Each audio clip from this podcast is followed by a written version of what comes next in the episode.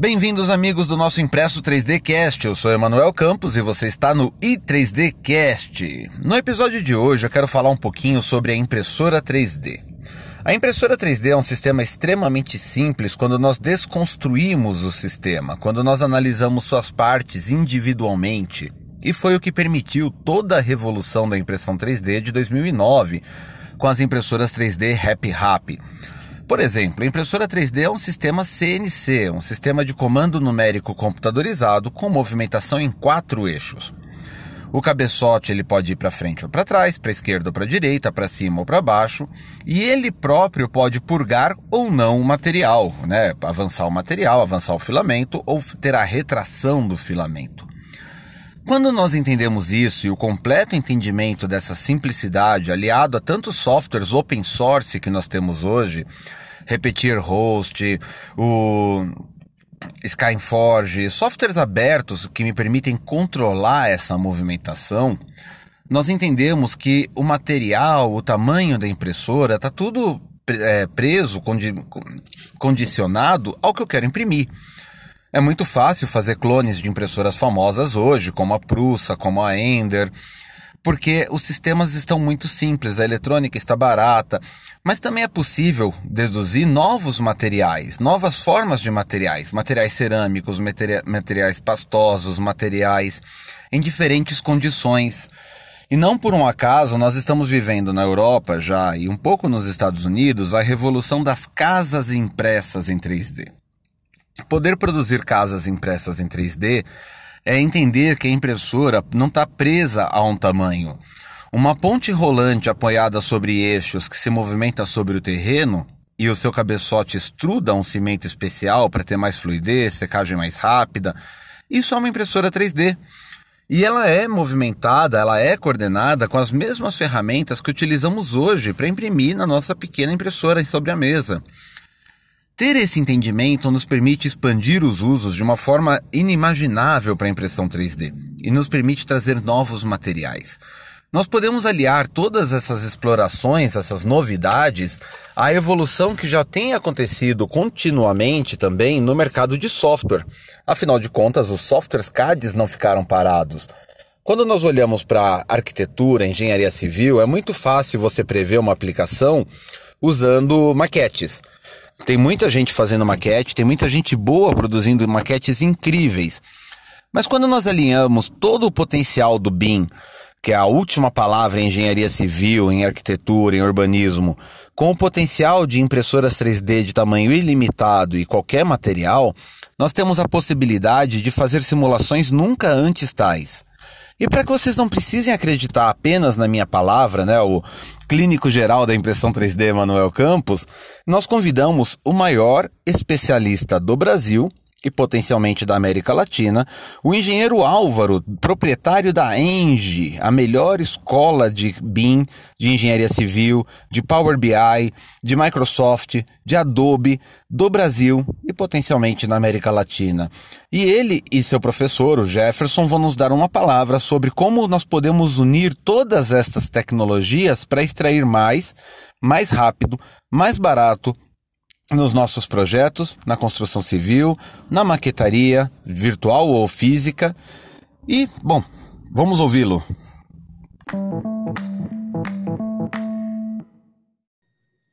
Então, sem mais delongas, engenheiro Álvaro, se você puder se apresentar e falar um pouquinho do seu bebê, que é a Engie, eu agradeço muito. Ok. Bom, é, todos sejam bem-vindos, obrigado hum, pelo convite. Estamos, então, aqui na Enge DTP Multimídia, né? Então, já começa sempre falando em algo multimídia, né? Então, toda a, o histórico da nossa empresa aí, que começou no milênio passado, é baseado sempre em novas ondas tecnológicas e que, no final das contas, elas vão se interligando, né? Outro dia o pessoal falou assim, o que, que tem a ver Adobe com Autodesk, tudo a ver. E a Microsoft com o Power BI, tudo a ver ao quadrado, porque tudo se interrelaciona. Hoje você tira uma foto com seu smartphone e a partir desses, dessa foto de smartphone você já faz um caleidoscópio e a partir daí você gera, então, por exemplo, a padronagem de um piso, de um projeto que você vai aplicar é, na parte de arquitetura para a sua edificação já no mundo do, do BIM, né? do Building Information Modeling. Aí, por outro lado, você vai ter os quantitativos e depois o acompanhamento de obra e, e a operação, tudo já baseado em BIM, e você vai querer ter o quê? Controle dos dados de projeto, de obra, de operação do seu, do seu empreendimento. Empreendimento hoje feito em BIM e acompanhado em BIM. Em BIM que se relaciona com a internet das coisas, Big Data e a Big Data, então você precisa fazer análise de dados, você vai precisar depois fazer é, predictions, né? fazer então as, as projeções para o futuro, para manutenção predial, de quanto e quanto tempo eu tenho que fazer de manutenção de bombas, por exemplo. Isso tudo vai fazendo com que uma tecnologia vá se enganchando na outra e a partir daí a gente chegue então num momento em que, uh, quando a gente fala em impressão 3D, muita gente, num primeiro momento, opa, que gracinha, vamos imprimir a nossa maquete? Não, hoje a gente já está pensando em, em imprimir é, residências, imprimir edifícios, imprimir estradas, por que não? Então, a partir do momento em que você já tinha o CNC, né, o comando numérico rolando solto, Opa, alguém se ligou, dá para fazer? Ah, nós temos a parte de robótica, eu não quero uma, uma, uma impressão 3D 100%, eu posso robotizar a, a montagem da minha, da minha edificação. E através do BIM a gente consegue isso.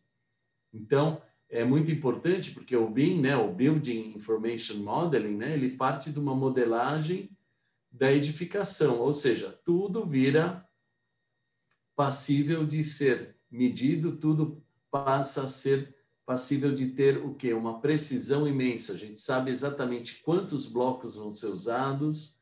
E a gente teve um case muito legal, onde eu estou, inclusive agora, na sede da Engie aqui de São Paulo, que nós tivemos que reconstruir em, de 2009 para 2011, né? por causa de uma passagem das obras do metrô bem debaixo do nosso quarteirão e tivemos que reconstruir a nossa sede. E naquela época, em 2009, nós queríamos construir mais, melhor e mais rápido. E olhamos qual tecnologia que tem hoje. E aí, bom, casa de ferreiro é bom que o espeto seja metálico. E fizemos o uso, então, do BIM e, e tivemos momentos engraçadíssimos, né? A gente mostrava as imagens, as pessoas, mas já não está pronto? Estou vendo aqui o prédio. E é na hora que ia fazer a busca por pelas janelas, esquadrias, essa coisa toda, né? Então a, a coisa veio evoluindo de uma maneira tal que hoje você tem a, a geração de projetos feitas feita de forma totalmente já é, na nuvem. Então, equipes multidisciplinares interagem num projeto. Ninguém vai usar a blasfêmia de mandar um projeto de uma casa, de uma edificação por e-mail, como a gente tem visto muito acontecer ainda nos dias de hoje. Então, a partir do momento em que a gente usa as boas práticas do, do mercado e da tecnologia que nós temos hoje, a gente vai ganhar e vai ganhar muito e a impressão 3D de residências, edifícios, etc., passa pelo BIM. Excelente. Eu, deixa eu te fazer uma pergunta. Quando você virou a chave para trabalhar com BIM, que hoje você é uma autoridade no assunto, foi por conta da obra de 2009 ou já antes vocês estavam olhando para essa ferramenta? Olha, em, em 2007 eu fui no Congresso Mundial da, da Autodesk e eu fiquei chocado e voltei para o Brasil preocupado, porque eu vi os caras verificando de que maneira eles terminavam a migração do CAD para o BIM. E aqui no Brasil era absoluta novidade. Então, tudo bem que o primeiro, nossa primeira turma de BIM foi em 2008, mas chegar e adotar, bom, vamos fazer totalmente o nosso prédio em BIM. Foi uma decisão assim que ela foi lastreada no quê? Queríamos construir mais, melhor, mais rápido e que coubesse dentro do, do valor de caixa que nós tínhamos e da é, indenização que o metrô nos, nos pagou. Então, o único jeito era quebrando paradigmas, não ia ser usando CAD com obras convencionais. Então, é, tanto é que o Jefferson Rins, meu, meu colega de trabalho, nós fazemos a, a apresentação no mini curso é, que nós realizamos gratuitamente todo mês, juntamente com a Autodesk. E nesse mini curso nós mostramos o case, mostramos alguns detalhes, como, por exemplo, nós não queríamos, como a obra tinha que ser rápida, nós economizamos quase três semanas de obra por rebaixar 5 centímetros as janelas para não dar corte no, nos blocos. E isso, se nós estivéssemos no CAD, só ia ser visto na hora do, do, do memorial do, do projeto executivo. Então, no projeto original, a gente já pôde ver como a gente teria que fazer para dar modularidade de blocos, por exemplo. Então, é, a gente já tinha a, a ideia do BIM, sim, já dávamos o treinamento, mas assumimos e fomos 100% BIM e foi espetacular. Claro que não tinha o recurso hoje de trabalhar de maneira distribuída remota, né? Mas é, já foi sensacional. Na época a gente falava uma coisinha, Emanuel. A gente fazia um voo de helicóptero. Hoje a gente falaria que seria um voo de drone. Então você tinha já a, a visualização como um filme de como ia ficar o empreendimento. Isso é muito legal. Agora eu vou passar para o Jefferson para ele se apresentar um pouquinho e para ele falar sobre como é a vivência dele em sala de aula e como ele percebeu a mudança do público. Eu estou assumindo aqui, mas você me, me nega ou me confirma se existe essa mudança? Isso aí, gente. É, desejar aí boas-vindas boas -vindas a todos, agradecer a, a oportunidade, né? Bom, meu, meu nome é Jefferson, também sou engenheiro civil. Eu queria comentar aqui com vocês que é como é engraçado, porque a gente vê claramente que o público jovem para essa para essa novidade de novidade assim como o Álvaro já citou já tem um tempo, né? Vamos dizer assim. Mas realmente o público, ele, em, em sua maioria, são pessoas mais jovens, porém, de um tempo, de um tempo para cá, tem essa mudança considerável, porque é, a gente vê um pessoal com uma idade já mais, mais, mais experientes, assim, é, se interessando por essa, por essa metodologia, porque vê que não tem jeito se a pessoa, por exemplo, já era muito boa no CAD, no BIM, então a produtividade dela aumentaria em, em muito, muito tempo, assim, é, diminuiria esse tempo de, de, de, projeto, né? Enfim, e é, é, é muito bom a gente ver que não é hoje em dia não é mais apenas o público jovem, não é apenas engenharia e, e arquitetura. A gente tem, inclusive no, no mini curso que a gente ministra, né, Álvaro? Teve até um, um rapaz que, que era da aeronáutica e estava fazendo mini curso. Você vê que o BIM ele não se restringe somente à, arquitetura e engenharia, ele pode expandir para outras áreas. Agora, fala um pouco quem é você. Maravilha, maravilha. Bom, é, como eu disse, eu sou engenheiro civil, né, graduado aí pela Universidade do Estado de Minas Gerais. E, e, eu venho trabalhando desde, desde a faculdade, eu tive esse interesse de conhecer um pouco mais do BIM, e ainda, infelizmente, não tem BIM na, na grade curricular das faculdades, não é uma matéria, é, não é considerado uma matéria né, regular, mas o meu interesse foi desenvolvendo até que eu fiz o meu, o meu TCC dentro dessa, dessa metodologia. Não, foi difícil até para achar orientador, porque é algo que a, o, o Brasil ainda está é, vamos dizer assim, se desenvolvendo nessa área. E aí eu comecei, conheci o Álvaro, o Álvaro me, me apresentou a, a excelente turma aí da Autodesk, foi, eu fui desenvolvendo, fazendo os cursos com ele, conhecendo muito mais ainda os softwares, e hoje a gente ministra mini cursos, uh, consultorias, e dentro dessa metodologia BIM.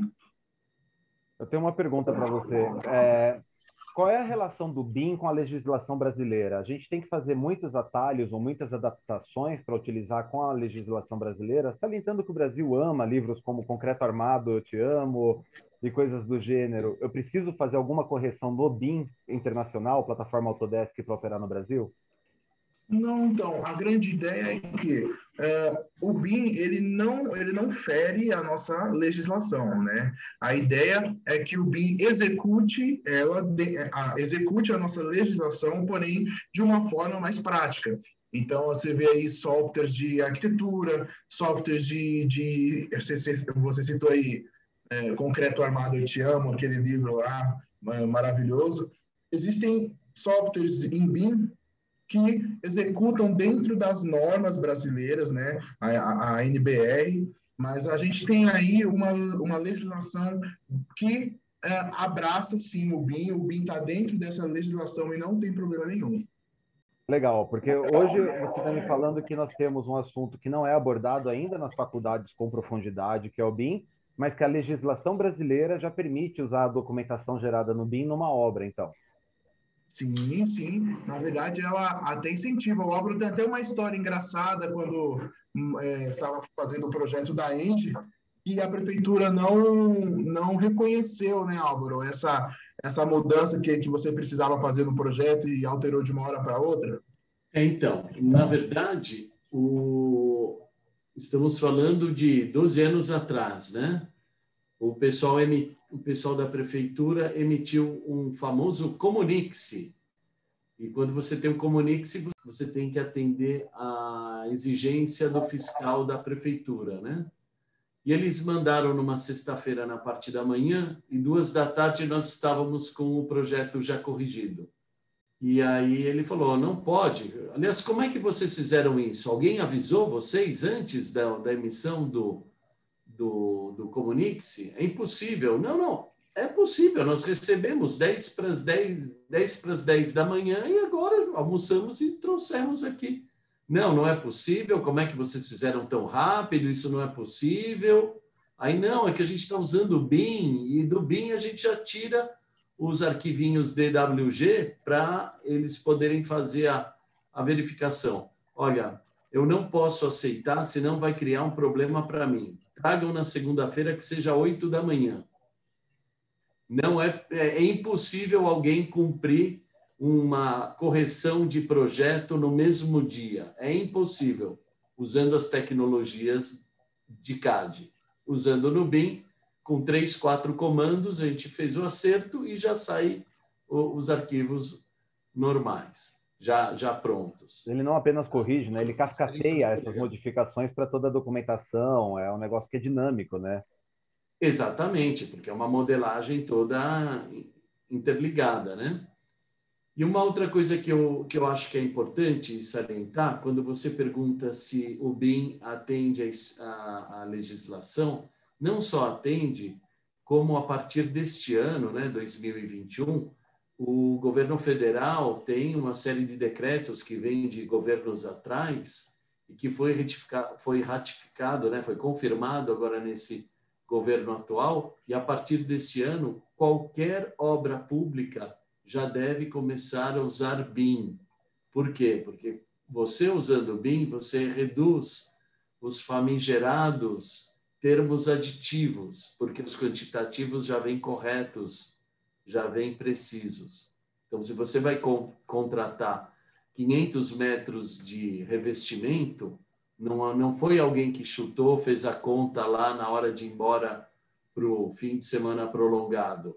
É o, o, o BIM, você extrai esses números de uma maneira assim imediata.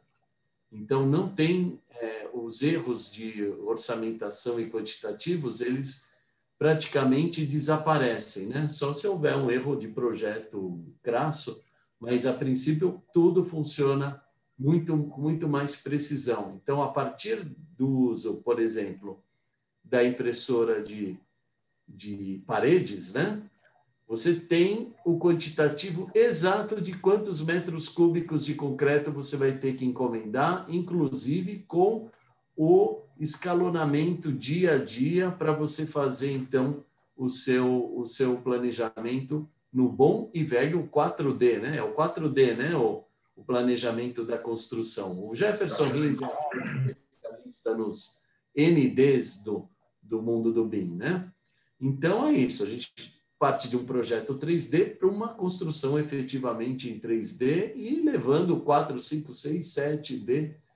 Inclusive, uma última coisa para eu falar. O BIM hoje ele se conecta com a internet das coisas. E no nosso laboratório particular aqui na sede da Engie de São Paulo, nós usamos a internet das coisas para o monitoramento de bombas, bombas de recalque para as garagens. Então, se houver falha das três, das quatro bombas, é, antes de começar a inundação, a gente já tem um primeiro aviso via internet das coisas, que reforça o acionamento das outras bombas e se der falha novamente, aí toca seu alarme já, em redundância aos sistemas convencionais de, de bombeamento de, de águas pluviais do, do subsolo para fora, né? Então, só para vocês terem uma ideia, o, o, o como tudo está se interligando, e já que você está gerando um Big Data pela, pelo monitoramento do, dos reservatórios de águas pluviais, depois você vai no, no Power BI e faz então a projeção de quando que as manutenções devem acontecer, quando são os períodos mais críticos, né? A partir do momento em que você tem o quê? É, dados é, sendo coletados aí regularmente e num cenário aí de 5, 10 anos, aí fica sensacional. Estamos criando uma base de dados incrível, né? E agora com essa obrigatoriedade, esse case que você descreveu agora é fantástico e vai entrar, com certeza. Eu não sabia que você já estava usando a IoT para o monitoramento das instalações. E é muito legal porque é, ele dispara o alarme também, então faz tudo.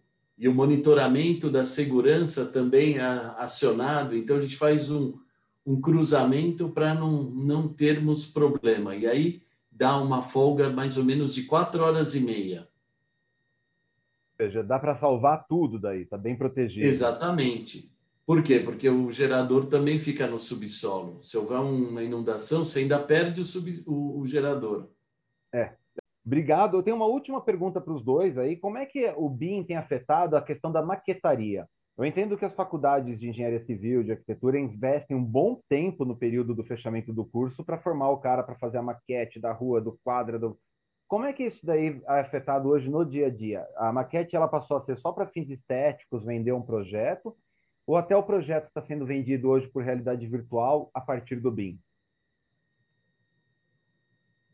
Bom, o BIM, o próprio Revit, né, que é a ferramenta mais clássica do, do mundo do BIM, da própria Autodesk, gera a realidade virtual.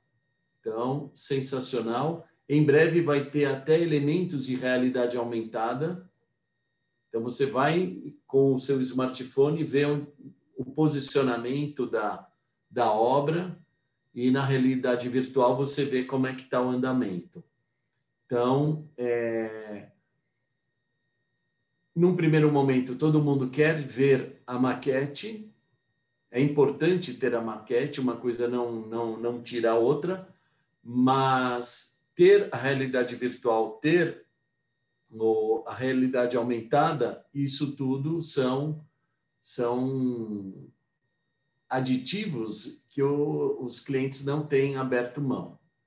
Então, todo mundo quer ver como vai ficar, qual é a sensação de amplitude, as janelas ficaram muito grandes, pequenas, e assim por diante, para quem está fazendo estudo de, de operação. Mas a nossa experiência com o, o, o BIM é excepcional.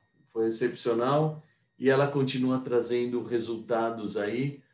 Quando nós mudamos, como a gente usou tudo moderno, no próprio BIM você faz o estudo de insolação, né? e de conforto térmico, coisas que depois na impressão da, da casa a gente consegue ter o resultado desse estudo, posicionamento, geoposicionamento. Então, tudo isso, uma coisa leva a outra hoje. E está tudo interligado no, na modelagem. Jefferson, por favor. Opa, então, é interessante dizer sobre a questão da maqueteria que, uh, além de, de afins estéticos e afins de você entender sobre o, o, o espaço, né? Hoje em dia, dentro do BIM, a, a maqueteria ajuda muito na parte de compatibilização de projetos, né? Porque, por exemplo, você tem noção da estrutura, da arquitetura, das instalações prediais, tudo dentro do 3D e visualizando as possíveis interferências e hoje em dia também a parte de, de cronograma, você consegue entender as etapas construtivas, né, através da, da, da maqueteria. Então, assim, uh, não é apenas um 3D, né, mas é um 3D com informações. Esse é, é, é o, o, intuito do BIM. Excelente, pessoal. Maravilha. Por favor. Maravilha. E uh, vocês têm esse evento mensal aberto? Manda as datas para eu pôr na revista. Né? Eu comecei meu pet project de 2021 é fazer uma revista de impressão 3D, só que ele já está é, spinning out of control, porque na segunda edição a gente lançou uma edição em espanhol na sexta-feira. Hoje chegou o convite para integrar a Câmara de Impressão 3D da Argentina. Temos um trabalho para integrar a uma Câmara Ibero-Americana de Impressão 3D com Brasil e todos os países hispanohablantes. Então, o projeto realmente explodiu, saiu do controle. E eu acho que vai ser muito legal para vocês. Eu, eu, tive 5 mil downloads da edição em espanhol em um fim de semana. Oh, uau, muito show. Tá, tá Isso é grande. É bom, muito bom. Manda e bom estar tá com você aí. Vamos fazer acontecer. Uhum, por favor. Obrigado mais uma vez pela parceria, pela disponibilidade. É uma honra estar trabalhando com vocês. Eu realmente tenho uma admiração enorme pelo que o Álvaro faz com a Enjo, o carinho com que ele cuida da empresa, da imagem e da equipe dele. Então, obrigado de novo por estarmos trabalhando juntos. Legal, igualmente. Até mais. Obrigado, Emanuel. Obrigado, gente. Um abraço.